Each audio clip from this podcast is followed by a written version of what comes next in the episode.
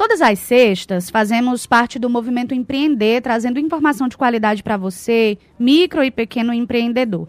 Além de muito conteúdo, o movimento Empreender traz ainda o curso Transformação Digital para Micro e Pequenas Empresas. Em formato de ensino à distância, o curso é gratuito e se você quer se destacar no digital, não pode perder. Para se inscrever, basta acessar movimentoempreender.com. Movimento Empreender. A hora é agora. Patrocínio Assembleia Legislativa do Estado do Ceará, Banco do Nordeste, Governo Federal, FIEC, SESI, SENAI, EIEL, Apoio Universidade Federal do Ceará, Iracema Digital, Governo do Estado do Ceará, Correalização Sebrae, Realização Fundação Demócrito Rocha e Universidade Aberta do Nordeste.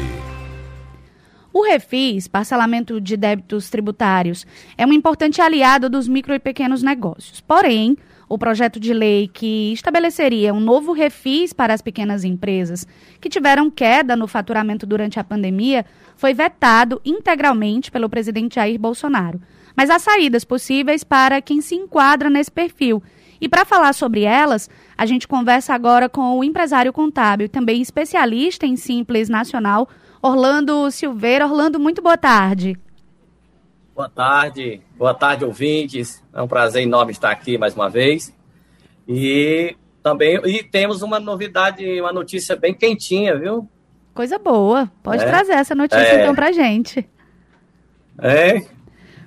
Coisa pois boa, é. né? É.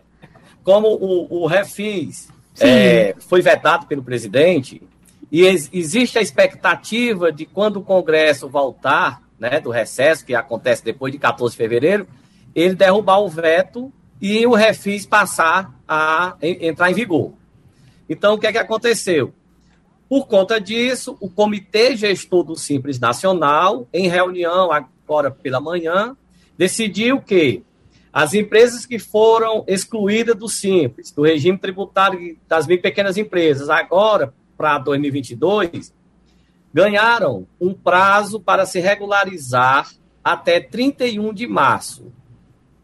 Certo? Então, foi uma decisão hoje do comitê gestor. As regras, como isso vai funcionar, vai sair através de uma publicação de uma resolução, que estamos atentos, aguardando a publicação dessa resolução. E daí, mas assim, pelo menos os, os, os pequenos empresários fiquem tranquilos que não vão ser excluído do Simples Nacional por conta de débito.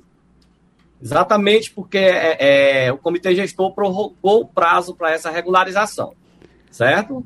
Entendi. E aí, dessa forma, quais você falou, né? A questão não, não se preocupa em relação ao débito porque houve esse adiamento aí. De que forma isso pode ajudar e que impacto esse, esse adiamento pode trazer para esses micro e pequenos empresários?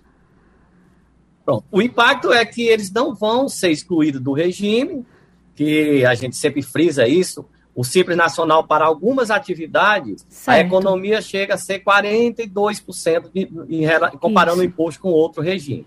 Então, daí ela já se garante no regime e ganha esse prazo né, para optar. E também é importante frisar que o pedido de, de opção deve ser feito até 31 de janeiro. Não se pode é, é, achar que fica até 31 de março. 31 de março é para regularizar as pendências. Sim. Mas para optar, para solicitar o ingresso ou o reingresso no Simples Nacional, o prazo foi mantido até 31 de, de janeiro. Certo? Certo. Então, as empresas têm até 31 de janeiro para solicitar a opção, mesmo tendo débito, não se preocupem em pagar agora, é, porque vai sair o refis e o refis vem trazendo benefício. Né? Então, nós, tem situação, tem desconto de até 90% de multas e juros, mas depende da derrubada do veto junto a, a, aos deputados. Pois é, em relação a essa derrubada do veto ou que o veto seja mantido, né? Quais são as expectativas para esse setor agora, nesse ano de 2022? Eu, eu, imagino que agora deve ser aquele momento, assim, de dúvida, né? Porque não sabe se o veto vai ser mantido ou vai ser derrubado. Mas, enfim, existe uma expectativa para o ano de 2022. E aí eu acrescento, existe uma expectativa, inclusive, de retomada? Sim, sim. Ah, o veto, a, a, gente acredita muito que vai ser derrubado, certo? Até porque é, já foi acordado em várias e várias reuniões, tanto do, da equipe do governo como com Senado e Câmara. E, e pra, caso, porventura, esse veto não seja derrubado, seja mantido, as empresas podem recorrer ao parcelamento normal. Mas se alguma empresa tiver dívida ativa na União, porque os débitos ele pode estar no âmbito da Receita Federal, até, a, até voltar o refis só pode se parcelar em 60 parcelas, não tem desconto de multa nem de juros.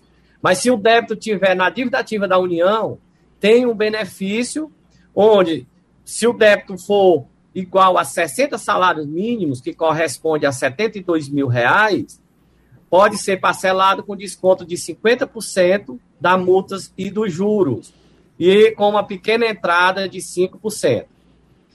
Fora isso, tem o parcelamento da dívida ativa, que mesmo não tendo desconto, mas ele é bem extenso, pode se parcelar em 145 parcelas, com uma entrada mínima de 1%.